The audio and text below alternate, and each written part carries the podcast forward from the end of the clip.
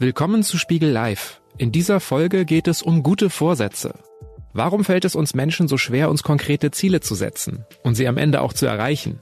Psychologen suchen nach Antworten und erforschen Techniken, die uns bei unseren Vorsätzen helfen sollen. Wie wir realistische Wünsche identifizieren und Hindernisse überwinden können, das erklärt die Psychologieprofessorin Gabriele Oettingen im Gespräch mit Spiegelredakteurin Marianne Wellershoff. Das Gespräch wurde im Rahmen der Veranstaltungsreihe Spiegel Live Anfang Januar im Hamburger Bucerius Kunstforum aufgezeichnet.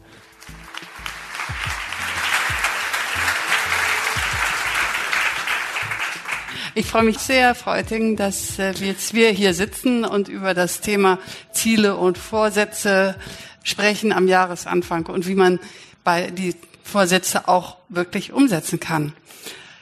Die guten Vorsätze äh, für das neue Jahr werden Jahr für Jahr ermittelt von einer Forsa-Studie für die DAK. Und für 2020 äh, lauten die guten Vorsätze der Deutschen. Erstens Stress vermeiden oder abbauen. Zweitens mehr Zeit für die Familie haben. Drittens umwelt- und klimafreundlicher leben. Viertens mehr Zeit für mich selbst. Fünftens besser ernähren. Und abgesehen von umwelt- und klimafreundlicher Leben, danke an Greta Thunberg, sind es die gleichen Vorsätze, die Sie auch schon 2018, 17, 16, 15, 14 hatten. Da frage ich mich, und das frage ich jetzt Sie, wie kann das sein, dass die Deutschen Jahr für Jahr denselben Vorsatz haben und sich offenbar 0,0 ändert? Das weiß man so gar nicht, ob sich das 0,0 ändert. Die Tatsache, dass diese Vorsätze immer wieder kommen, bedeutet ja eigentlich nur, dass die Baustellen in diesen Bereichen liegen und dass die Wünsche in diesen Bereichen liegen. Und die Frage ist natürlich irre, Warum machen wir nichts mit diesen Vorsätzen? Warum setzen wir sie nicht so um, dass wir nächstes Jahr neue Vorsätze bilden können? Und da gibt es natürlich verschiedene Antworten. Ähm, eine Antwort ist, dass diese Vorsätze ja oft auch Träume bleiben. Und wenn man diese Träume hat, diese positiven Zukunftsfantasien, dann werden Sie jetzt sagen, ja, aber da, von denen haben wir doch gelernt, dass die gut sind. Und von denen haben wir doch oft gelesen, dass positives Denken genügt. Man muss es doch nur wünschen, wollen. Und dann ergibt sich das. Genau, das wird ist, wahr. Äh, ich sage nur, der amerikanische Traum zum Beispiel. Der amerikanische Traum, aber auch ein bisschen der Traum von uns allen. Man muss es nur stark genug wollen, Willenskraft. Dann kriegt man das. Jetzt hat unsere Forschung gezeigt, in den letzten 20 Jahren haben wir diese Frage versucht zu beantworten. Und jetzt zeigt sich, dass diese positiven Zukunftsträume durchaus hilfreich sind, wenn es darum geht, die verschiedenen Möglichkeiten der Zukunft zu explorieren. Oder auch durchaus hilfreich sind, wenn Sie sich mal die Stimmung verbessern wollen wenn es aber darum geht, diese Zukunftsträume tatsächlich umzusetzen, zu verwirklichen, dann sind sie schädlich. Aber haben wir nicht, haben wir nicht gelernt, dass, ähm, dass ich nur die Dinge positiv angehen muss, positiv denken muss, um die Energie zu haben, dass es auch etwas daraus wird? Das haben wir gelernt, aber manchmal lernen wir ja auch Dinge, die nicht ganz so realistisch sind. Und in dem Fall haben wir Dinge gelernt, die nicht so ganz stimmen. Mhm. Wir finden zum Beispiel, weil Sie gerade gesagt haben, besser essen, mehr Sport machen. Je positiver Personen, die sich an einem Gewichtsreduktionsprogramm angemeldet haben, darüber fantasiert haben, Erfolg in dem Programm zu haben, desto weniger Pfunde haben sie verloren. Drei Monate später, ein Jahr später, zwei Jahre später. Je positiver Studierende darüber fantasiert haben, mit jemand, in den sie verknallt waren, zusammenzukommen, desto weniger wahrscheinlich war es, dass sie tatsächlich eine Liebesbeziehung angefangen haben. Oder gehen wir im Gesundheitsbereich. Die positive Patienten, die sich einer Hüftgelenksersatzoperation unterzogen haben, darüber fantasierten, eine einfache Genesung zu haben, desto weniger gut konnten sie ihr Hüftgelenk ihr Neues bewegen. Desto weniger Stufen konnten sie steigen und desto weniger gut war ihre generelle Genesung, eingeschätzt von den Physiotherapeuten. Das heißt also, meine ganzen Ratgeber über ähm, positives Denken und Optimismus sollte ich auf den Müll werfen und lieber ja. etwas pessimistischer werden? Ja, das haben wir uns dann auch gedacht. Haben wir gesagt, okay, einfach das positive Denken einfach raus zum Fenster und wir nehmen uns jetzt das negative Denken. Aber so einfach ist das nicht. Wir haben uns natürlich gefragt, woher kommt das, dass diese positiven Zukunftsfantasien dazu führen, dass die Leute weniger Anstrengungen zeigen und weniger Erfolg haben. Und haben dann Experimente gemacht. Und in diesen Experimenten haben wir Personen positives Denken über die Zukunft induziert oder gegeben im Vergleich zu unseren Kontrollgruppen. Und das konnten fragende Fantasien sein oder das konnten negative Fantasien sein oder faktuelle Gedanken oder gar keine Gedanken, je nach Experiment. Und was wir finden, ist, dass die Personen, denen wir dieses positive Denken gegeben haben, dass die sich schon angekommen fühlen. Und was machen die? Gar nicht. Die entspannen. Und das kann man messen. Das kann man messen, indem der Blutdruck runtergeht. Oder man kann auch die Leute einfach fragen und sagen, wie energetisiert fühlst du dich jetzt, diesen Wunsch umzusetzen? Die fühlen sich dann nicht energetisiert. Also haben wir gedacht, hm, was ist denn? Das ist ja wirklich unangenehm. Dieses positive Denken, das nimmt uns die Energie. Und genau diese Energie brauchen wir, wenn wir diese Wünsche erfüllen wollen. Jetzt kann man sagen, okay, schmeißen wir die positiven Fantasien weg, aber das geht nicht, weil diese positiven Zukunftsfantasien, und das haben auch unsere Experimente gezeigt, die sind wichtig, weil sie kommen aus unseren Bedürfnissen. Also wenn wir ein Bedürfnis haben, dann entwickeln sich diese positiven Zukunftsfantasien. Und wir haben ein Experiment gemacht zum Beispiel, in dem wir die Versuchspersonen oder Probanden gebeten haben, sie möchten bei uns ins Labor kommen, aber sie möchten vier Stunden vorher nichts trinken.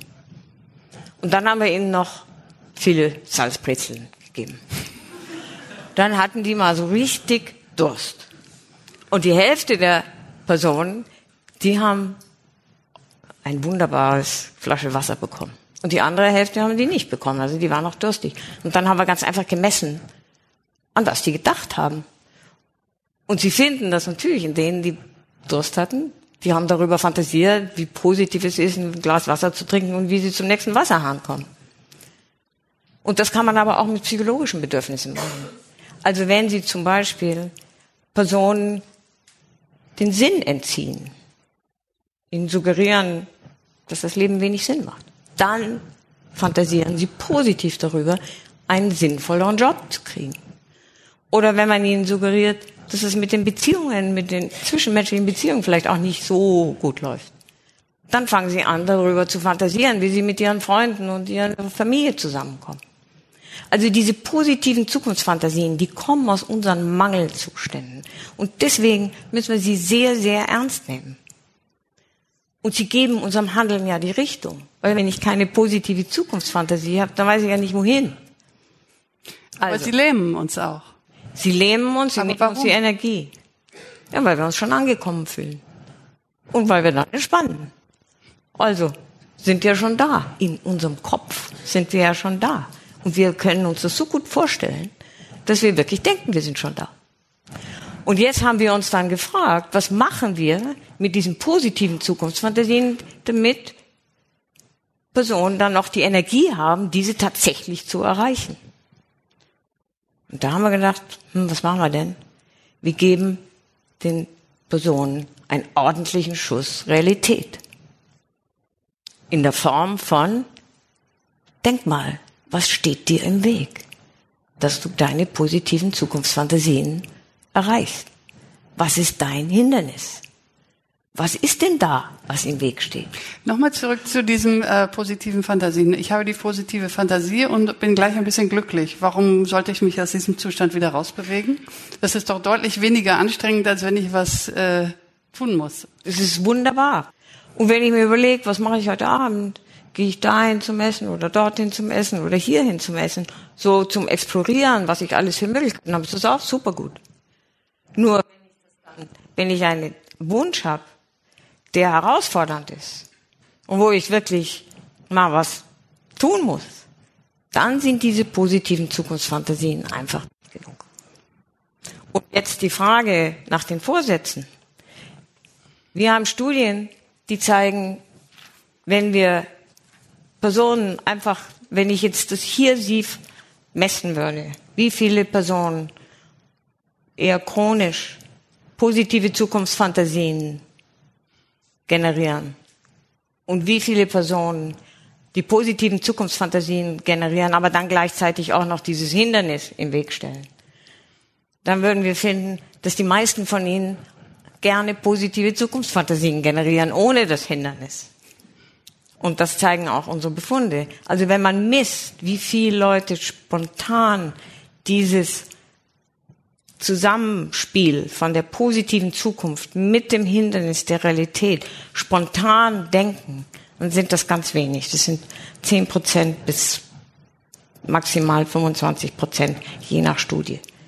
Aber das machen wir nicht so von alleine, dieses Hindernis reinzunehmen. Und deswegen kriegen wir auch von alleine nicht die Energie.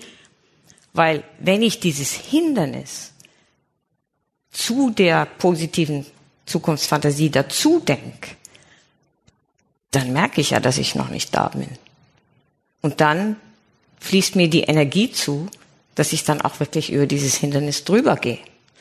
Ich merke, ich bin noch nicht da. Also, ich muss es was tun. Und dann kriege ich die Energie. Und ich kriege nicht nur die Energie, sondern wenn ich mir das vorstelle, dieses Hindernis, dann verstehe ich auch, was ich tun muss, damit ich da wirklich drüber kann.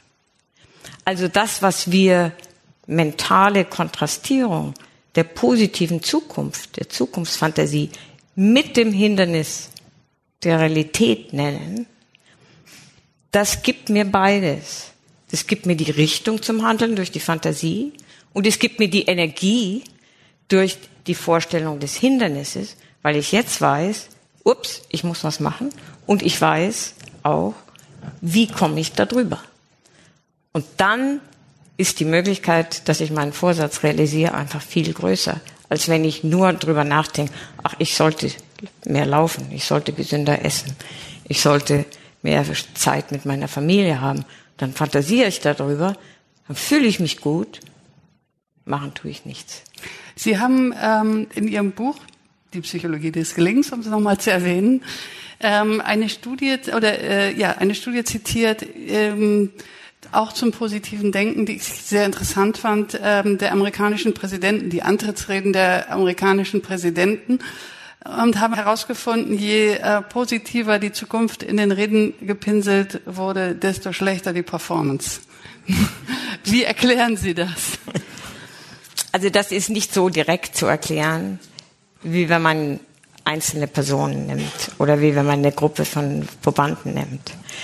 Aber wenn der, wenn der kulturelle Geist, Zeitgeist, ach, es wird alles rosig und wunderbar, dann ist die Versuchung schon auch zu sagen, eigentlich ist doch alles gut, wunderbar. Wir brauchen ja nichts tun, um diesen positiven Zukunftszustand auch zu erreichen. Insofern kann das durchaus sein, dass dieser kulturelle Zeitgeist, der entweder reflektiert wird durch die Reden der Präsidenten oder auch beeinflusst wird durch die Rede der Präsidenten, dass der dazu führt, dass im Grunde genommen in der Gesellschaft eigentlich wenig gemacht wird, um die Dinge zu verbessern. Mhm. Sie, Sie haben äh, auch ähm, darüber geschrieben, darüber, dass wir auch dieser Optimismus ähm, und dieses ähm, Geblendetsein durch die positiven ähm, Fantasien auch ein treibender Faktor bei der Finanzkrise war, beziehungsweise Nicht-Erkennen der Problematik. Ich rede von 2008 natürlich. Also ich traue mich nicht, irgendetwas zu sagen, wie die Finanzkrise 2008 zustande gekommen ist und habe auch darüber nichts geschrieben. Also da bin ich einfach nicht die Fachfrau. Man kann sich aber schon vorstellen, dass eine reine positive Zukunftsfantasie über wie toll das alles wird, davon abhält, die notwendigen Maßnahmen zu ergreifen, dass es wirklich so gut wirkt. Und diese positiven Zukunftsfantasien sind ja oft sehr idealisierend und sind sehr angenehm im Moment. Und es ist halt nicht so angenehm, sich zu überlegen, was steht mir denn im Weg? Und es ist auch nicht so angenehm, letztlich dann zu versuchen, diese Hindernisse zu überwinden. Und insofern, ja, natürlich sind die positiven Zukunftsfantasien schön für den Moment und sie sind verführerisch, weil ich denke, ich habe alles schon. Aber es, es bringt mich nicht zum Handeln. Was halten Sie denn von, Sie haben von den Hindernissen gesprochen und äh, dass wir auf die Hindernisse schauen sollen. Was halten Sie, nun kann ich mir die Hindernisse, ich möchte etwas erreichen, ich möchte sportlicher werden, kann ich mir 47 Hindernisse vorstellen und dann sage ich, ach, ich fange lieber gar nicht erst an. Ähm, oder ich könnte auch auf, der, ähm, da, auf dem Standpunkt stehen, ich, ähm, I cross the bridge when I reach it. Ähm, wie sollte ich da vorgehen? Im einen Fall mag es mehr ähm, sein, dass man sagt, okay, ich mache sofort was. In dem anderen Fall mag es sein, dass man sagt, okay, ähm, jetzt im Moment ist kein Handlungsbedarf, ich mache das, wenn, wenn das dann da ist. Wichtig ist nur, dass wenn Sie diese Methode des mentalen Kontrastierens nutzen wollen, dass Sie dann anfangen mit einem Wunsch, der Ihnen wirklich wichtig ist. Und dass sie sich auch mal einen Moment Zeit und Ruhe nehmen. Das müssen nur fünf Minuten sein, das muss nicht lange sein.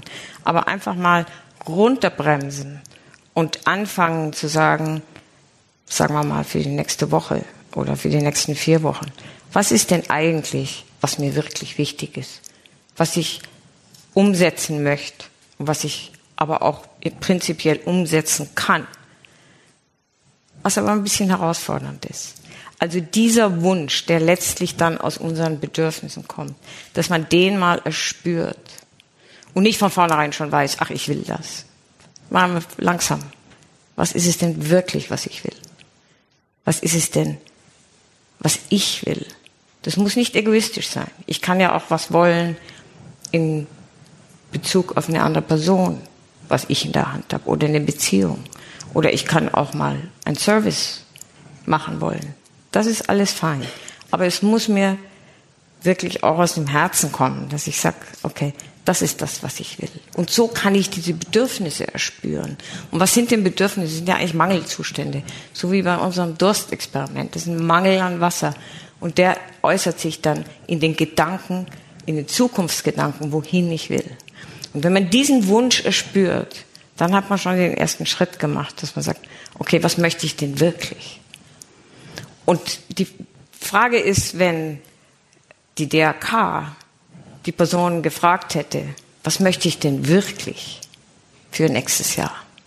Ob sie die gleichen Antworten bekommen hätten. Vielleicht war es ja auch nur, ich weiß nicht, ob es ein Multiple Choice war, ich würde es mal annehmen. ähm, ja, aber das ist die Schwierigkeit. Wie finde ich das heraus, was ich wirklich will und was nicht vielleicht mein Partner will, dass ich das wirklich will? Oder mein Arbeitgeber oder ähnliches wie ehrlich sind wir denn wirklich zu uns selbst und wie, wir stehen uns ja möglicherweise auch selber da im Weg. Wie finde ich das denn heraus? Also das kann jeder. Man muss es nur versuchen und man muss es einfach erspüren und sich diese fünf Minuten Zeit nehmen, um diese kleine Übung, die wir dann im Endeffekt für den ähm, Alltagsgebrauch WUP, also Wish, Outcome für das beste Ergebnis, Obstacle fürs Hindernis und Plan für den Plan genannt haben. Wenn man diese Strategie anwenden, anwenden will, man, man spürt dann, wenn man sich fragt, was will ich denn eigentlich? Dann spürt man, dass, dass da unter Umständen ganz was anderes kommt, wie man erwartet hat. Und dann wird das unheimlich aufregend. Weil man dann entdeckt, ach, das ist ja interessant das will ich? Man weiß das nämlich so gar nicht ganz genau, was man wirklich will. Und wenn man sich diesen Moment nimmt, das zu erspüren, dann kommen da plötzlich ganz neue Dinge. Das ist sehr lustig. Ob das der richtige Wunsch ist? Wer ist denn schon der richtige Wunsch? Wenn es ein Wunsch ist, der Ihnen am Herzen liegt und den Sie gerne umsetzen würden, dann haben Sie doch schon was. Dann heißt das doch schon, jetzt sind Sie auf der Spur von etwas, was Sie vorher nicht gewusst haben. Wir haben, ähm, um das nochmal ähm, quasi einzuteilen, haben wir den, den Wunsch und das, den ich versuche in mir zu spüren. Dann habe ich ähm, das Outcome, das heißt, ich mache eine Fantasie darüber, wie es denn aussieht, wenn es erfüllt wäre. Sehe ich das richtig? Richtig. Also, Wish und Outcome beziehen sich auf die positive Zukunftsfantasie. Und das ist genau das, was wir gerade besprochen haben. Das gibt dem Handeln die Richtung. Ich identifiziere den Wunsch und ich identifiziere das schönste Ergebnis wenn ich mir diesen Wunsch erfülle. Und dann stelle ich mir dieses Ergebnis vor. Und die Forschung hat gezeigt, dass diese Imagination, also diese visuelle Vorstellung dieses schönsten Ergebnisses, dass das wichtig ist, um letztlich dem Handeln die Richtung zu geben. Also Wunsch und dann das Outcome, das schönste Ergebnis und sich das richtig vorstellen. Und wenn ich mir das dann richtig vorstelle, dann merke ich auch, ist das wirklich ein Herzenswunsch oder nicht? Kann ich mir das vorstellen? Reißt es mich? Ist das, oh, das, ja, das wünsche ich mir. Und dann kommt aber leider das zweite O. Nämlich und das dann kommt das zweite O. nämlich das Hindernis. Das ähm, kennen wir ja alle. Ist, wir wollen laufen gehen und es regnet. Sehr unangenehm. Es gibt auch noch Wind. Noch unangenehmer. Das Hindernis also, wie, ähm, das ist ja nun ein kleines Hindernis, es gibt aber vielleicht noch viel größere. Ich möchte äh, reich und berühmt werden und äh, aber ich weiß nicht, wie ich an der Börse richtig spekuliere oder ähnliches. Wie äh, gehe ich mit den Hindernissen um? Ähm, und zwar nicht so, dass ich dann gleich sage, ah nee, oh Gott, das schaffe ich ja nie. Ja, genau. Ich werde gleich, holen mir gleich eine fette Erkältung äh, durch den Regen, bleib auf dem besten im Bett. Also das Hindernis, wir sagen das innere Hindernis, damit ich mir diese Ausreden vom Hals schaffen kann. Also der Chef, das System, der Regen, all diese Dinge kann ich ja eigentlich nicht ändern.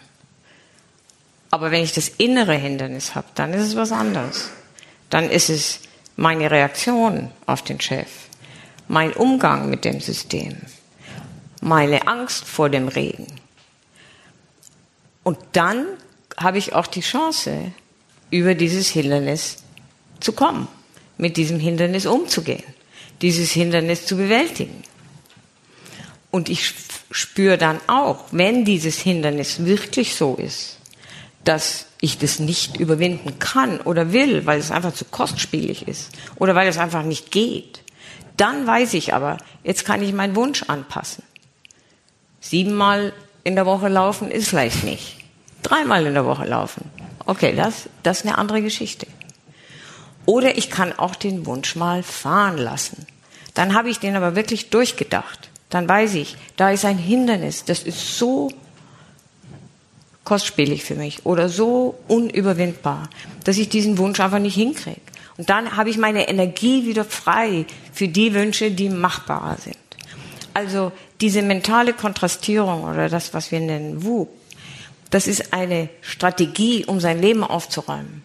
Dahin zu gehen, wo ich wirklich das Hindernis auch überwinden kann und dort aber die Finger davon zu lassen, wenn ich das irgendwie so wenn das jetzt einfach nicht zu überwinden ist oder wenn das auch einfach mit anderen Dingen so konfligiert, dass ich das nicht, nicht will. Und dann kann ich meine Energie wieder in diese anderen Projekte stecken und habe mein Leben aufgeräumt. Ich habe mein Leben aufgeräumt, weil ich endlich mit ohne schlechten Gewissen auch mal einen Wunsch gehen lassen kann. Und ich habe nicht diese vielen Wünsche, die ich weder wirklich angehe, noch gebe ich sie je auf. Und deswegen, wenn Sie dieses WUP nutzen, für diese Vorsätze auch. Dann werden Sie schon merken, ist der Wunsch zu groß, zu klein, wie mache ich das? Und Sie werden auch Wünsche dann selegieren, dass Sie sagen, okay, ja, diesen Wunsch, der ist mir wirklich wichtig und den kann ich auch. Aber dieser andere Wunsch, hm, der fühlt sich eigentlich dann im Endeffekt doch nicht so toll an. Oder er ist, da ist ein Hindernis, das ist so schwer zu überwinden. dass es für mich einfach jetzt im Moment in mein Leben nicht reinpasst. Und dann können Sie sich von diesem Wunsch auch verabschieden. Aber mit gutem Gewissen. Und Sie müssen nicht die ganze Zeit darüber nachdenken. Wie sind Sie denn darauf gekommen in Ihrer Forschung, dass das Hindernis und dessen Überwindung so entscheidend dafür ist, ähm, ob ich eigentlich bei meinem Vorsatz ankomme und nicht etwa, ähm, dass ich es mir besonders schön vorstelle? Genau wie, wie wir das eigentlich schon vorhin gesagt haben, diese positiven Zukunftsfantasien, die verführen einen zu denken, dass man schon da ist. Und wenn man dieses Hindernis identifiziert und richtig sich vorstellt, dann merkt man, man ist noch nicht da. Und dann kann man auch sehen, was ist das eigentlich für ein Hindernis? Man kann es anschauen. Und man kann sagen, okay, so kann ich das überwinden. Ich wollte eigentlich wissen, wie haben Sie das sozusagen, wie, in welchen Studien, wie haben Sie das erforscht? Wie hat sich Ihnen das gezeigt, die ah. Bedeutung? Ah. Also wir haben einfach gesehen, diese positiven Zukunftsfantasien, die nehmen den Leuten die Energie. Wir brauchen was, um denen die Energie wiederzugeben. Und, und dann haben wir einfach gesagt, ja, Klar, wir haben denen die Realität rein. Und dann hat das auch funktioniert. Ja, eigentlich würde man ja davon ausgehen, oh Gott, die bittere Realität, dann lassen sie es ganz sein. Ja, genau. Aber bei den Wünschen, wo die Hindernisse dann so groß sind, dass ich das wirklich nicht kann, lassen sie es auch ganz sein. Und das ist dann auch richtig, weil dann versuche ich nicht, Pianist zu werden, wenn ich noch nie Klavier gespielt habe. Und ich versuche auch nicht, siebenmal in der Woche zu laufen, wenn ich kleine Kinder zu Hause habe, die meine Fürsorge brauchen, sondern dann laufe ich eben dann, wenn ich einen Babysitter kriege. Und, und so bewege ich mich, wenn ich diese Strategie anwende, mehr in die Mitte.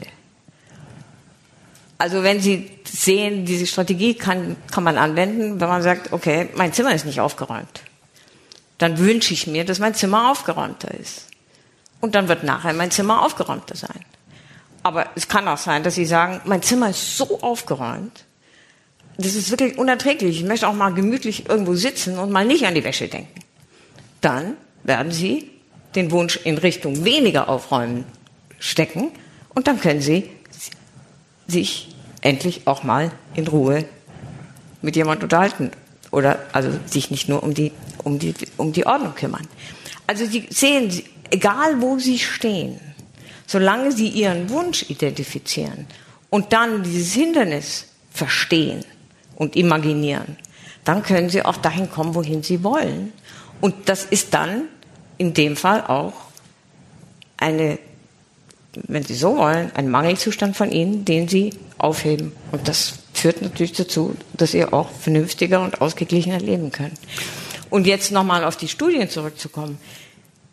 Wir haben, diese, wir haben das getestet ob eine Kombination von dieser positiven Zukunft mit dem Hindernis der Realität zu mehr Energie, zu mehr Anstrengung, zu mehr Erfolg führt als unsere Kontrollgruppen. Und was sind unsere Kontrollgruppen? Ganz einfach. Nur positiv denken und nur über die Hindernisse der Realität grübeln. Da passiert nämlich nichts. Diese Spannung aus, wohin ich will und der Energie, die mir letztlich dann zufließt durch das Hindernis, dahin zu gehen. Aus dieser Spannung heraus kommt letztlich dann das Tun oder das Handeln. Und wir haben, wir sind dann noch weitergegangen, nachdem wir dann gesehen haben, dass diese Prinzipien, dieses Selegieren von den Wünschen und das Umsetzen von den Wünschen, die auch machbar für mich sind und das hinten anstellen oder auch wirklich loslassen von Wünschen, die nicht machbar sind. Als wir das gezeigt haben in unterschiedlichen Lebensbereichen, also im professionellen Bereich, im, im Bildungsbereich, im äh, zwischenmenschlichen Bereich, im Gesundheitsbereich, haben wir gesagt, okay, was passiert da eigentlich psychologisch? Und dann haben wir, sind wir zurückgegangen ins Labor und haben im Labor die Prozesse untersucht, die passieren, wenn man diese Strategie durchführt, diese Imaginationsstrategie durchführt. Und das wird dann wirklich interessant, weil diese Strategie ist eine bewusste Imaginationsstrategie. Also sie machen das ganz bewusst. Dauert nur fünf Minuten oder so, aber sie machen das ganz bewusst. Die hat aber nicht bewusste Konsequenzen. Also Konsequenzen, dass etwas passiert, was ihnen nicht bewusst wird. Und was passiert denn da? Und das sind kognitive Prozesse und das sind motivationale Prozesse und das sind Prozesse, die sich auf die Verarbeitung von Informationen beziehen. Also die kognitiven Prozesse sind so, dass wenn ich diese sogenannte mentale Kontrastierung der Zukunft mit dem Hindernis der Realität durchführe, dass dann die Zukunft und dieses Hindernis der Realität ganz eng verbunden werden. Also ich kann die Zukunft nicht mehr denken, ohne dass dieses Hindernis gleich reinkommt. Und das Hindernis wird verbunden mit dem Verhalten, diesem Hindernis beizukommen. Und diese Prozesse, die laufen ab, ohne dass die Personen das merken. Und diese Prozesse sind letztlich dann verantwortlich, dass die Leute sich verändern, dass die Leute ähm, dann auch ins Tun kommen. Sie und es fließt mir auch Energie zu. Sie berichten in Ihrem Buch, ähm, um daran anzuschließen, über einen Fall von jemandem, der sich etwas vorgenommen hatte, ein Ziel danach gearbeitet hat, sich das Ziel notiert hat und es vergessen hat und es trotzdem erreicht hat. Nachdem er ja. ja gut, diese Prozesse, das ist ein, ein schönes Beispiel. Die, diese Prozesse sind nicht bewusst. Und auch die Energie, die ihnen zufließt, das merken sie auch nicht. Das messen wir über den historischen Blutdruck zum Beispiel. Also wenn ich diese mentale Kontrastierung mache und es ist ein machbarer Wunsch, dann gehen die Leute los. Und das kann man messen eben, wie gesagt, durch den Blutdruck oder man fragt auch Leute, wie energetisiert fühlst du dich. Aber das geht auch durch den Blutdruck. Und wenn negative Rückmeldung kommt oder wenn man, das, wenn man nicht vorwärts kommt, also wenn man Rückschläge hat, dann verarbeitet man die Information, die in diesen Rückschlägen enthalten ist. Also wenn jemand sie kritisiert, dann hören Sie gut zu. Warum kritisiert der mich? Verarbeiten die Informationen und nehmen es aber nicht persönlich. Und das geht alles nicht bewusst und sagt dann letztlich das Verhalten vorher.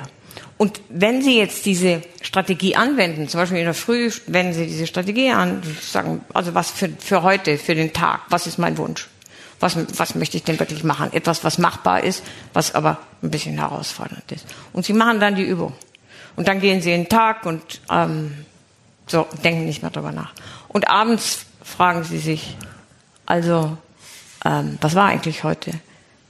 Dann kommt ihnen, ja, also ich habe so ein Bedürfnis gehabt, da unbedingt nochmal abends in den Regen um Block zu laufen. Oder, also das wirklich, dieses Treffen heute, das ging total harmonisch. Ich, also selbst die Person, die ich nicht so mag, war, war, war super. Und dann können Sie sich erinnern an heute Morgen. Was habe ich heute Morgen gewupt? Was habe ich heute Morgen, also welchen Wunsch habe ich heute Morgen mit dieser Strategie unterlegt? Und dann ist es oft so, dass Sie das in der Früh diesen Wunsch mit Wub behandelt haben. Und das ist wirklich lustig, weil diese, diese nicht bewussten Prozesse, die machen ihnen das leichter. Also es ist nicht diese mühsame Willenskraft, wo man sich so wahnsinnig anstrengen muss und das immer so furchtbar mühsam ist, sondern diese diese nicht bewussten Prozesse, die nehmen ihnen die Verhaltensänderung zum, natürlich nicht ganz, aber sie nehmen sie ihnen auch ab.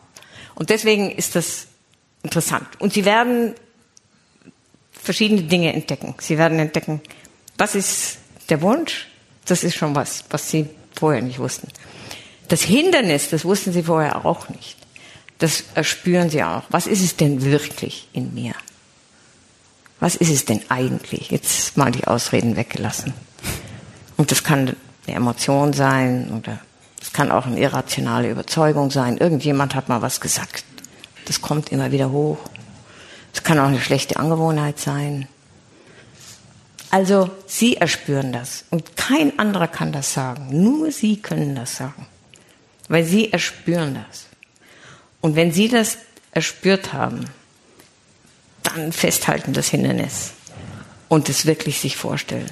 Und dann fällt ihnen auch das Verhalten zu, das sie dann anwenden können, um dieses Hindernis zu überwinden. Und insofern ist es lustig, weil diese nicht bewussten Prozesse, die helfen uns bei der Vorsatzimplementierung oder bei dem Erfüllen der Vorsätze. Aber wenn ich mir die Hindernisse vorstelle und sie ähm, versuche zu analysieren, ähm, das eine ist, ich äh, muss sie auch richtig erkennen und darf mich darüber nicht selber täuschen. Ne? Ähm, das haben Sie genannt. Mir ist aber immer noch nicht klar darüber, nicht klar, warum denn das Erkennen von Hindernissen zu einem Energieschub am Ende führt. Denn das ist ja nicht nur, ich weiß jetzt das und das ist es und so kann ich es überwinden. Ich muss dann ja auch das auch noch tun. Das ist richtig. Ich muss dann, also der Energieschub kommt, weil da eine, ähm, wie man im Amerikanischen sagt, so Resistance ist. Also da ist ein Widerstand. Und wenn ich merke, da ist ein Widerstand, dann merke ich ja, ich muss da drüber kommen. Und ich muss über diesen Widerstand natürlich nur dann, oder ich kann über diesen Widerstand nur dann drüber kommen, wenn der für mich auch überwindbar ist. Und insofern meine Aversion gegen Regen kann ich schon überwinden.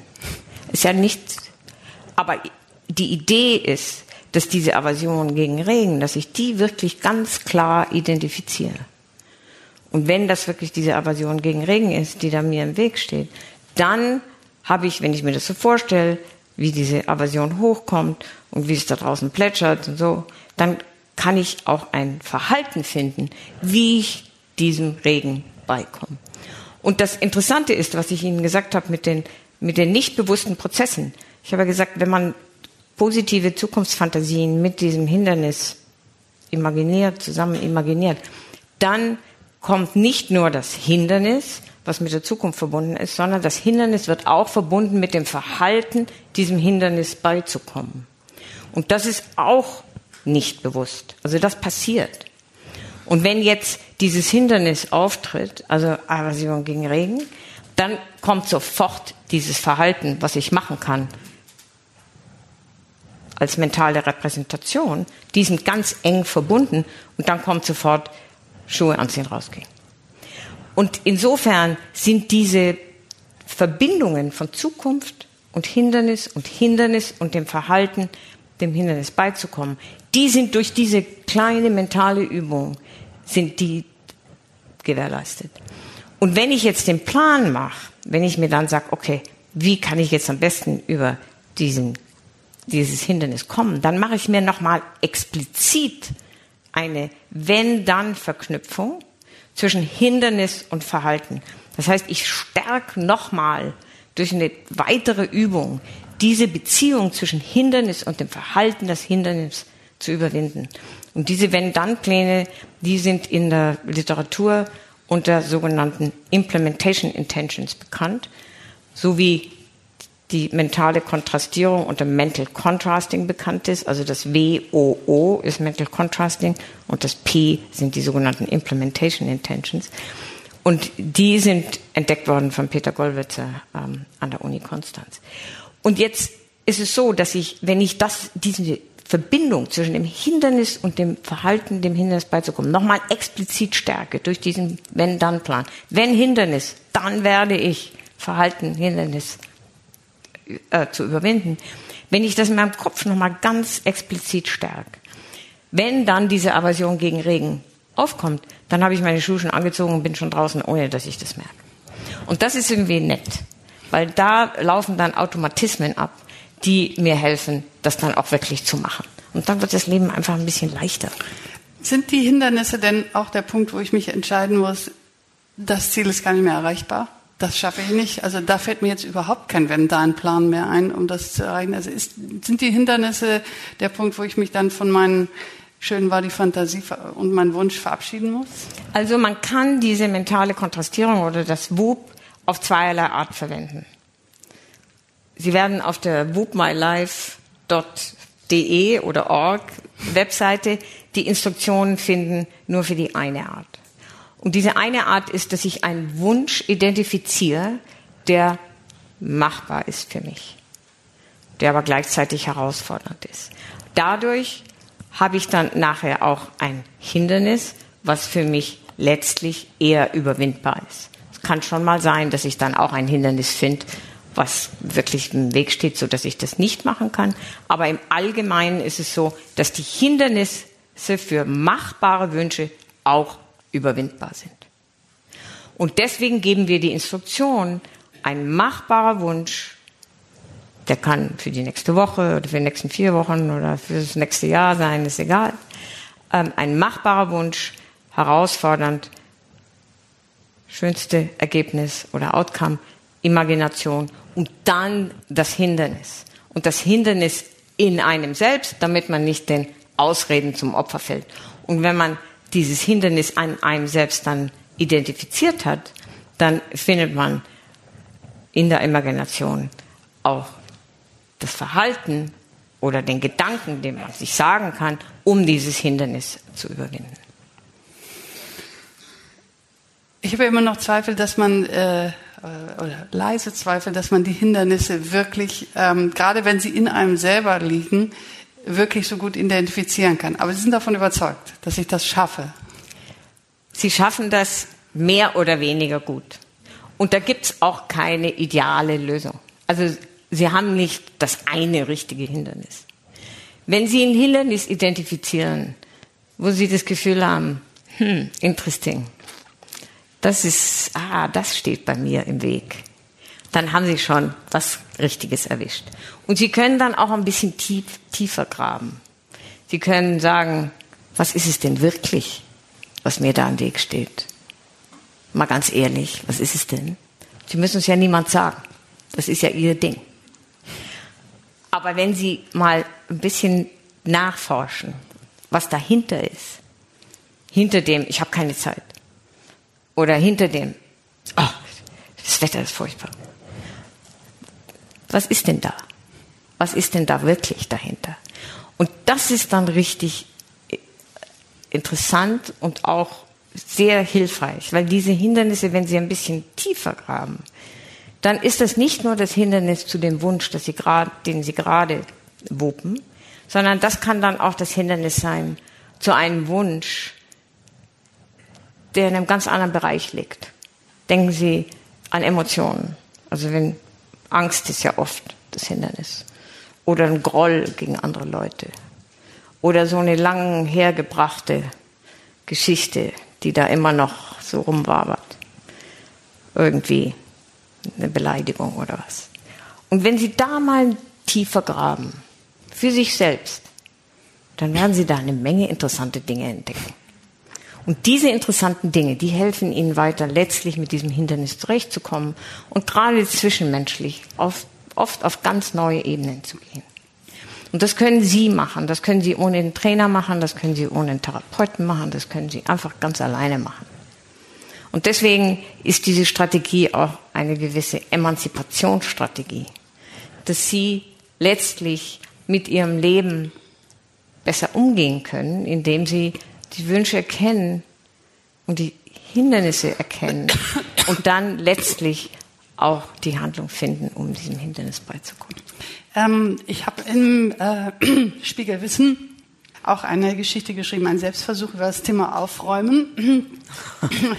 Und äh, nach Marie Kondo, weil ich auch gerne eine aufgeräumte Wohnung hätte, ähm, mit zwei, mit zehnjährigen Zwillingen nicht so einfach. Und konnte dort feststellen, bis heute, dass äh, ich zwar einen Energieschub hatte, das zu machen, aber die Hindernisse jeden Tag wieder aufzuräumen, äh, die stellen sich jeden Tag wieder. Wie gehe ich denn am besten damit um, damit es eigentlich so schön bleibt? Ja, das ist interessant. Wir haben ja eine App gebaut mit den ganz, ähm, also ganz rudimentären Instruktionen. Ähm, und eine Website, so dass sie, dass sie sich, also völlig umsonst, also das ist, das kostet alles nichts, ähm, so dass Sie sich die Instruktionen auch runternehmen können. In dieser App gibt es eine Funktion, dass Sie letztlich werden da Ihre Wünsche und das Outcome und das Obstacle und der Plan, die werden da gespeichert. Und ähm, Sie brauchen da eigentlich nicht mehr zurückgehen, weil die Bedürfnisse ändern sich ja und es ist immer besser, man macht einen neuen neue Übung, neuen Wub, als dass man so alte Brötchen da aufbackt. Also das ist gar keine gute Idee, weil das ändert sich ja laufend. Also die, der Wunsch ändert sich und das Outcome ändert sich und der, der Obstacle und, und der Plan auch. So, aber wenn Sie jetzt mal in die Thematik reinschauen, wenn Sie das, wenn Sie das ritualisieren und sagen wir mal jeden Tag für die, für, für, am Morgen ein, eine Wub-Übung machen für das, was Sie jetzt davor haben am, am Tag, für den Wunsch am Tag oder für den Wunsch im, im professionellen oder im zwischenmenschlichen oder im Gesundheitsbereich, wo immer Sie Ihren Wunsch ansiedeln wollen oder wir können auch drei Wups machen. Und dann schauen Sie jetzt mal zurück, dann sehen Sie plötzlich, interessant, ja, diese, diese Wünsche, die kommen eigentlich oft immer wieder und die kommen in leicht unterschiedlicher Form, aber es sieht so aus, dass ich da meine Baustelle habe. also, es, WUP ist nicht eine, eine Strategie zum, zum himmlischen Glück sofort. Das ist es wirklich überhaupt nicht. Es ist ein, ein Ratgeber, ein Freund fürs tägliche. Und wenn Sie jetzt einen Wunsch haben, den haben Sie gut umgesetzt, das heißt noch lange nicht, dass Sie den immer gut umsetzen. Dann müssen Sie sich dann schon auch wieder neu um diese Übung bemühen. Aber das Schöne ist, dass diese Baustellen, die können Sie ja immer wieder mit neuen kurzfristigen WUPs auch belegen. Und so kommen Sie mit diesen Baustellen einfach auch langfristig besser zurecht. Ihr ähm, Kollege, der Persönlichkeitspsychologe Julius Kuhl, ähm, hat fünf Typen von Prokrastinierern identifiziert, ähm, die auf Anforderungen mit Unlust reagieren, sind die ersten. Ähm, dann gibt es die fröhlichen Optimisten, die sagen, ja, das wird schon alles und, äh, und kaum gibt es ein kleines Hindernis, dann delegieren sie, das ist der typische Manager. Dann gibt es die die Aufschieber auf, aus Angst. Ich fange gar nicht an, es zu lernen. Oh Gott, oh Gott. Und jetzt ist Hilfe, morgen ist schon die Prüfung. Wie konnte das so schnell passieren? Dann der Bequeme. Ich lehne mich mal gelassen zurück. Also das können wir jetzt alles nicht so. Also das wird alles schon werden. Ich lasse mich hier nicht stressen. Und dann gibt es noch den Autonomietypus. Nee, also wenn ich was tun soll, auch wenn ich mir selber das sage, ich soll was tun, mache ich nicht. Lass mich hier zu gar nichts zwingen. Was würden Sie denen denn raten? Ist für diese Leute WUP auch geeignet? Also da muss ich jetzt ähm, drei Antworten geben. Die erste Antwort ist, ähm, Persönlichkeit ist ja eine Sache und ähm, oft in der Persönlichkeitspsychologie wird ja angenommen, dass es bestimmte Typen gibt und dass die sich eigentlich nicht so wirklich ändern können. Wir haben da einen leicht anderen Ansatz. Wir sagen, wir brauchen das richtige Handwerkszeug, zum Beispiel die mentale Übung WUB oder anderes Handwerkszeug. Und mit diesem Handwerkszeug kann ich mich sehr wohl ändern. Und insofern ist das ein gewiss ähm, hoffnungsvoller Ansatz, dass man, dass man sagt, okay, jeder von uns, egal welcher Typ das ist, kann mit dieser, wenn der Wunsch ist, weniger aufzuschieben, äh, mit dem zurechtkommen. Also das ist, das ist, möchte ich jetzt einfach nur voranschicken. Die andere Sache ist, diese fünf Typen, wenn die WUP machen würden, dann würde diese Geschichte da mit ähm, Unlust, zu viel Lust, ähm, sich gemütlich hinsetzen, die würden in den Hindernissen erscheinen. Sagen wir mal, die hätten den Wunsch, sie würden weniger prokrastinieren, was nicht unbedingt immer der Fall ist. Es gibt auch Prokrastinierer, die lieben das Prokrastinieren. Das möchte ich, ähm, das steht aber nochmal auf dem anderen Blatt. Aber sagen wir mal, Sie haben einen Wunsch, ich möchte jetzt weniger aufschieben. Dann würde diese Geschichte mit dem Unlust oder Lust oder ähm, genießen oder was immer die Typen sind, die würden in dem Hindernis erscheinen. Und dann haben diese Typen auch eine Chance, mit diesem Hindernis umzugehen und das zu überwinden und auch wirklich ihr Problem zu lösen. Der Plan, den ich mir mache, der muss ja auch realistisch sein. Ne? Sonst äh, ja, ja. Wie, wie, ähm, aber die muss ich auch nochmal abtesten. Worauf basiert das dann? Und kann ich mich da nicht auch noch schwerstens irren und dann vor die Wand laufen? Natürlich kann ich mich irren. Ähm, es kann sein, dass dieses Hindernis nie auftritt. Oder dass ich das schon überwunden habe, weil ich das gar nicht gemerkt habe, weil das automatisch ist. Es kann sein, dass irgendwas anderes dazwischen kommt, was total viel wichtiger ist und dass ich meinen alten Wunsch total vergessen habe. Das ist klar. Das kann alles passieren. Und wie gesagt, WUP ist nicht ähm, eine Garantie, dass Sie jeden Wunsch, den Sie mit WUP belegen, unbedingt auch durchführen. Das ist auch nicht die Idee. Die Idee ist, dass Sie es ausprobieren dass sie ins Handeln kommen, dass sie sich wieder engagieren, dass sie sich fünf Minuten rausnehmen mit dieser Übung und wirklich auch still sind und auch wirklich langsam sind und runterbremsen und diese Imaginationsübung dann in aller Ruhe machen. Was dann passiert ist, dass diese Imaginationsübung sie wieder mit Energie ins Leben reinschiebt. Und das passiert dann automatisch. Und deswegen ist das eine bewusste Sache, wie man dann nicht bewusst wieder reinkommt.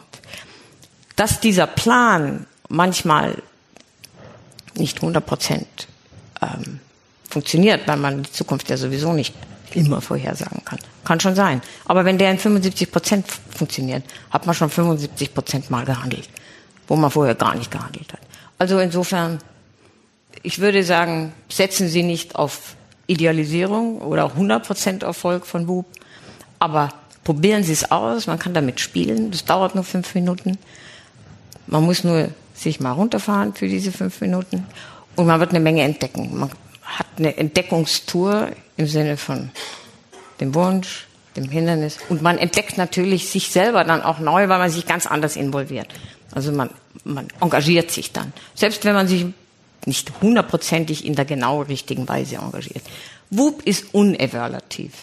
Das heißt, Sie müssen nicht das beste Hindernis finden, Sie müssen nicht den tollsten Wunsch finden, Sie müssen nicht den super richtigen Verhalten finden.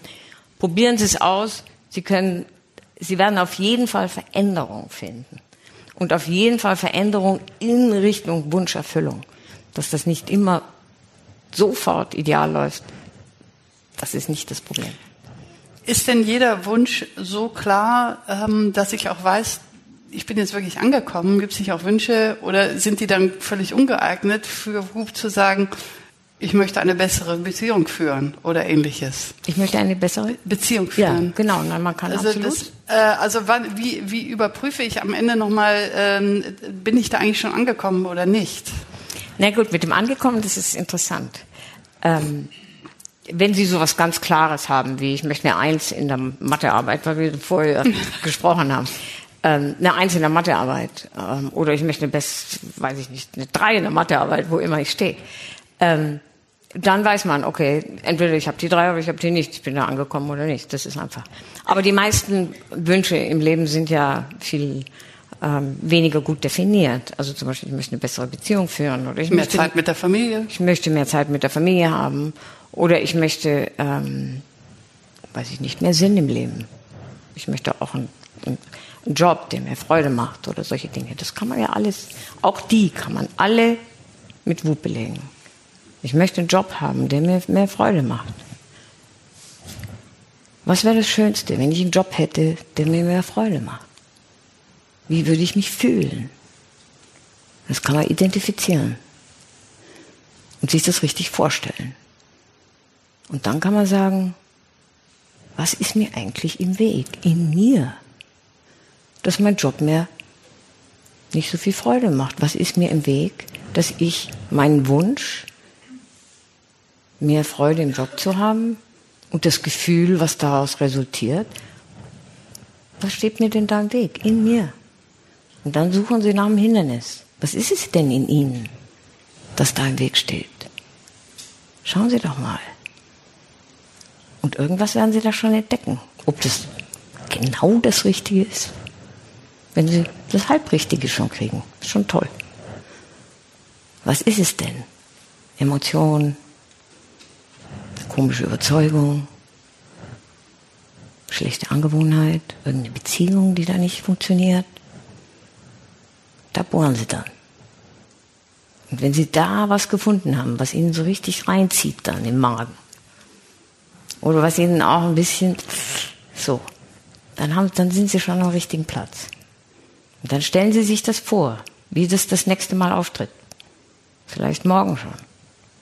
Und wo das auftritt. Und wenn Sie sich das vorgestellt haben, ganz intensiv, dann wissen Sie in den meisten Fällen auch, was Sie machen können, um diesem Hindernis beizukommen. Und dann brauchen Sie eigentlich nur noch den Wenn-Dann-Plan machen. Wenn das Hindernis auftritt, stellen Sie sich das Hindernis vor, dann werde ich und dann stellen Sie sich das Verhalten vor, was Sie machen können, um dieser Emotion beispielsweise beizukommen. Darf und das da, ist alles. Darf ich da mit Bert Brecht kommen und sagen, ja, mach nur einen Plan, sei nur ein großes Licht und mach noch einen zweiten Plan, gehen tun Sie beide nicht?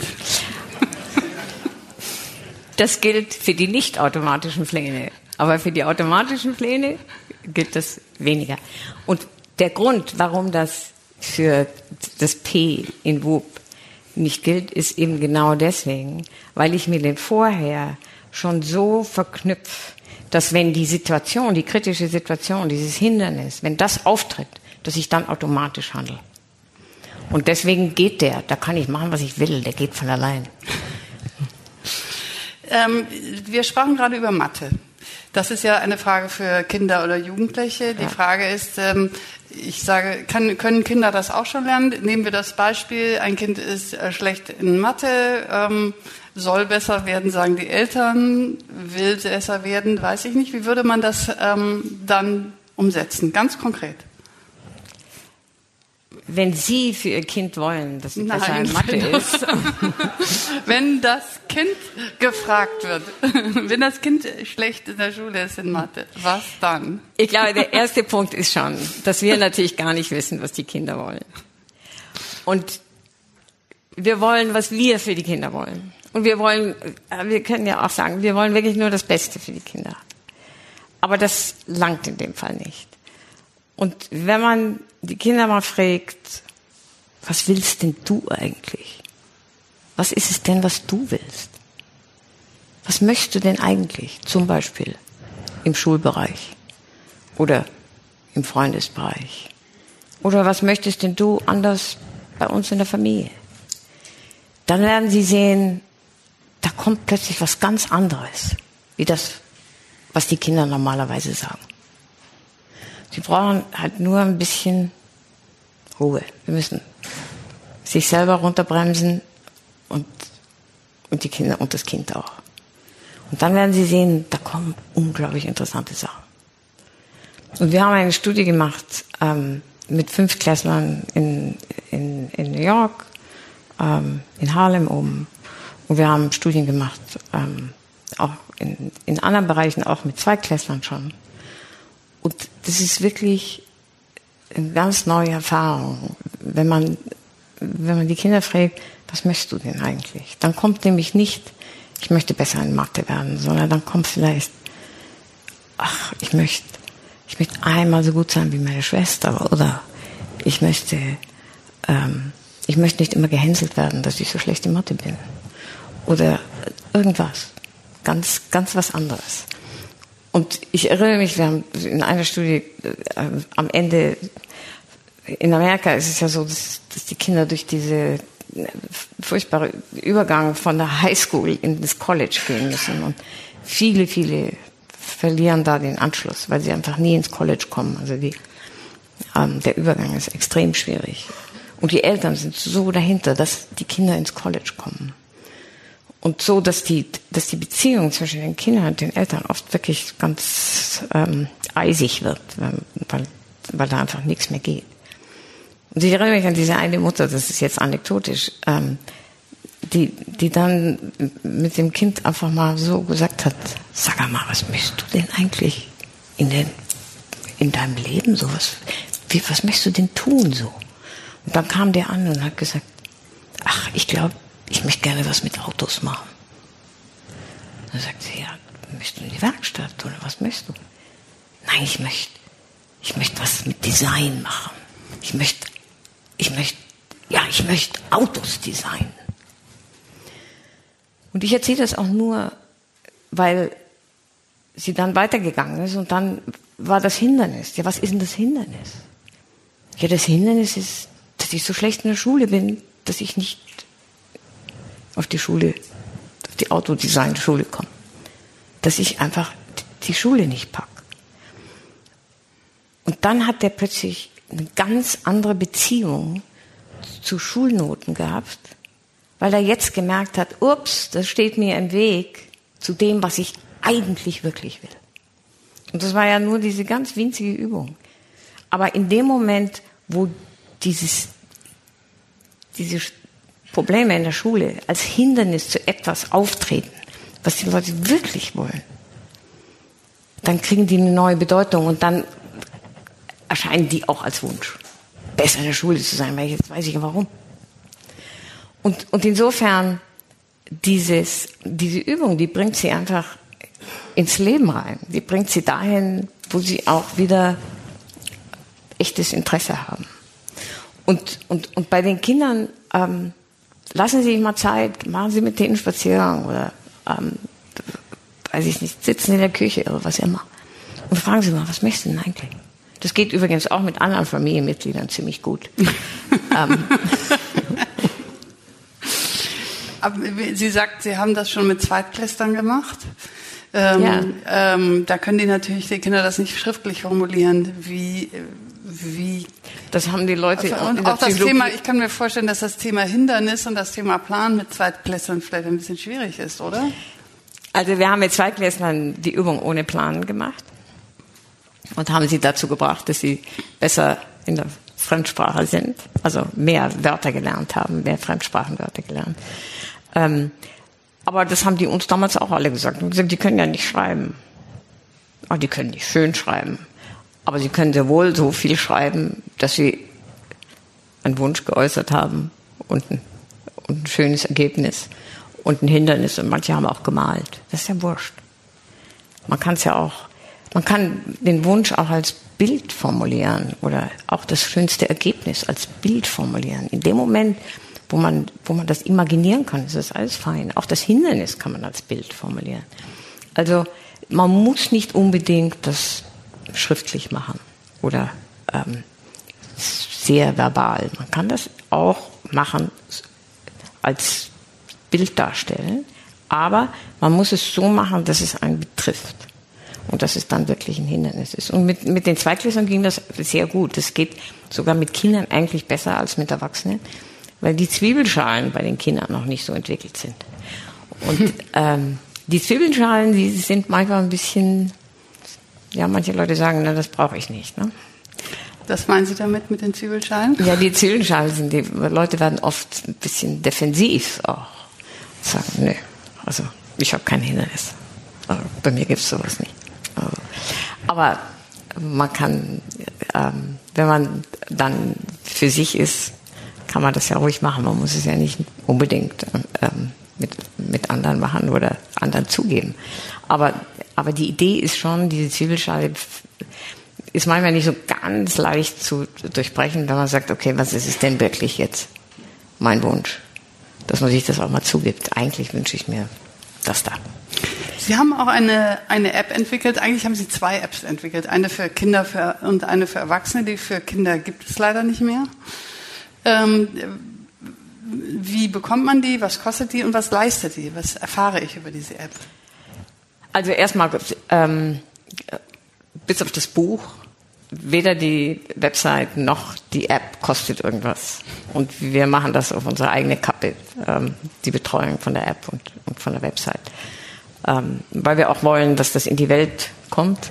Und weil wir es jetzt auch inzwischen in elf Sprachen haben wir die Website übersetzt und auch die App. Ähm, ähm, damit auch Leute, die nicht zahlen können, ähm, davon was haben. Ähm, die App haben wir ursprünglich für die Kinder entwickelt. Ähm, und das war Teil eines Projekts. Und, ähm, und dann haben wir aber gesehen, dass das eben sehr gut geht bei den Kindern und haben gesagt, okay, das machen wir eine für die Erwachsenen auch. Ähm, und dann kam aber die, die iPhone ähm, Administration und hat gesagt, ihr könnt nicht zwei ganz ähnliche Apps haben im, im iStore und ähm, dann mussten wir eine zumachen. Die waren nicht sehr unterschiedlich, ähm, aber die Kinder-App war natürlich herziger und irgendwie netter und ich habe eigentlich auch immer die, die Kinder-App gebraucht, ähm, weil die irgendwie, die war irgendwie ähm, emotionaler. Das, das, war, das war eigentlich nett. Ähm, was hat die App? Ähm, die basischen Instruktionen, damit sie sich nicht um die Instruktionen kümmern müssen, weil das ist langweilig. Die Instruktionen, ähm, die, sie müssen die nicht auswendig lernen, sondern dann nehmen sie die App und lassen sich einfach durchführen. Die App alleine ist wahrscheinlich nicht genug. Also Sie können auf der Website, ähm, die hat jetzt inzwischen ziemlich viel Informationen, also von Forschung ähm, über ähm, Leute, die das angewandt haben, ähm, Audios, Videos, ähm, alle möglichen Dinge, Informationen, aber eben auch die Anleitung. Aber ein Teil ist richtig hilfreich und das ist ähm, das WU-Paket. Und das WU-Paket hat im Prinzip alle die Instruktionen, die Sie brauchen. Ähm, und wenn Sie sich ähm, ein Video anschauen, dann schauen Sie sich die Videos an, wie sie durchgeführt werden können.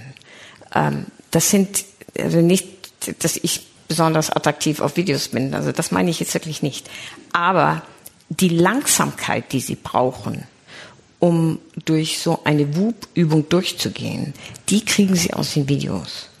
Ähm, und und das, das ist wichtig, weil ohne diese Langsamkeit und ohne dieses nicht ähm, unterbrochen werden, bekommen Sie nicht diese Imagination. Und die Imagination, das wissen wir von unseren Experimenten her, die sind essentiell, damit sie auch wirklich die Verhaltensänderungseffekte haben und damit sie dann ihre Vorsätze letztlich auch ähm, bearbeiten können und nicht nur ähm, die ersten drei Wochen um die Alster laufen, sondern ähm, ein bisschen länger. Und ähm, wenn sie mal aufgehört haben, dann auch wieder anfangen können. Also insofern, ähm, das ist ein langfristig, WUP ist eine langfristige Sache, also die, die bei ihnen bleiben kann. Und das ist ein Freund, den sie langfristig bei sich behalten können, um in stressigen Zeiten den Stress abzubauen, um in guten Zeiten es noch ein bisschen besser zu machen um eine Beziehung, die irgendwie irgendwie gegen die Wand gefahren ist, auch wieder leben zu lassen, ähm, um auch mal ähm, eine Sache zu machen, die vielleicht für die Allgemeinheit ähm, hilfreich ist, um wieder Perspektive zu kriegen. Und oft ist es so, dass wenn man so in den Tag geht und man hat das Gefühl, oh, so ein blödes Gefühl halt, das ist irgendwie, ich weiß gar nicht, hm, so schlecht aufgestanden, dass sie wenn Sie dann wupen und sagen, okay, was will ich denn eigentlich? Dann holt sie das da wieder raus. Wuppen Sie auch noch?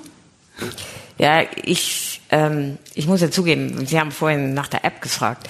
Wir haben angefangen mit der App und hatten furchtbare technische Probleme. Und das war wirklich mühsam, weil, ähm, weil man, man darf keine App kreieren, die technische Probleme hat. Also wir haben die jetzt total, also jetzt gibt's keine technischen Probleme mehr.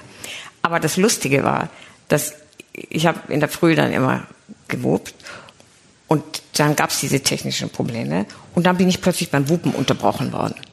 Das möchte man gar nicht. Also da bin ich dann wirklich irgendwie, da wird man dann richtig frustriert. Also wenn man sich jetzt schon mal hinsetzt und das richtig macht und dann auch das aus Gewohnheit macht, und das ist die Antwort auf Ihre Frage, ja, ich mache das aus Gewohnheit inzwischen, ähm, wenn man das eingebaut hat ins tägliche Leben, dann wird man auch wirklich ein WUP-Experte. Aber die App ist sehr hilfreich. Und zwar deswegen, weil sie einen zwingt, den Wunsch zu spezifizieren und den Outcome zu spezifizieren und das Hindernis auch ganz spezifisch klar zu machen. Und den Plan auch. Und nur so funktioniert das. Wenn man dann große Geschichten erzählt und das alles im Wagen behält, dann kann das nicht funktionieren. Diese mentalen Verbindungen zwischen Zukunft und Hindernis und zwischen Hindernis und dem Verhalten dem Hindernis beizukommen. Und diese Energieschübe, die funktionieren nur, wenn man das, wenn man wirklich einen Wunsch hat und ein Outcome und ein Obstacle und ein Plan. Also man kann da, man muss sich da festlegen. Und Sie können alle Wünsche dieser Erde wupen. Und Sie können so viele Wups machen, wie Sie Wünsche haben. Sie müssen nur eins machen. Sie müssen nur die Struktur des Wups beachten. Den Inhalt, den füllen Sie ein und den können nur Sie einfüllen, weil Sie sind der Experte Ihres Lebens. Sie haben Ihre Vergangenheit. Niemand anders. Darum kann Ihnen beim Wupen auch niemand Rat geben. Frau Oetting, ganz herzlichen Dank. Wir werden alle jetzt unsere Vorsätze definitiv besser im Griff haben und erfüllen. Danke, dass wir hier kommen durften. Und danke Ihnen und ähm, Spiegelwissen. Vielen Dank. Das war Spiegel Live. Ein Gespräch über gute Vorsätze, entstanden in Kooperation mit Spiegelwissen und dem Bucerius Kunstforum. Wenn Sie nun Lust bekommen haben, selbst eine der Spiegelveranstaltungen zu besuchen, finden Sie die nächsten Termine auf www.spiegel-live.de. Oder abonnieren Sie einfach diesen Podcast, um künftig keine Episode zu verpassen. Spiegel Live finden Sie in allen gängigen Podcast-Apps wie Apple Podcasts, Castbox oder auf Spotify. Wenn Sie uns Feedback zu diesem Podcast senden wollen, schreiben Sie einfach an podcast.spiegel.de. Und falls Sie uns bei Apple Podcasts hören, können Sie uns dort gerne eine Bewertung hinterlassen.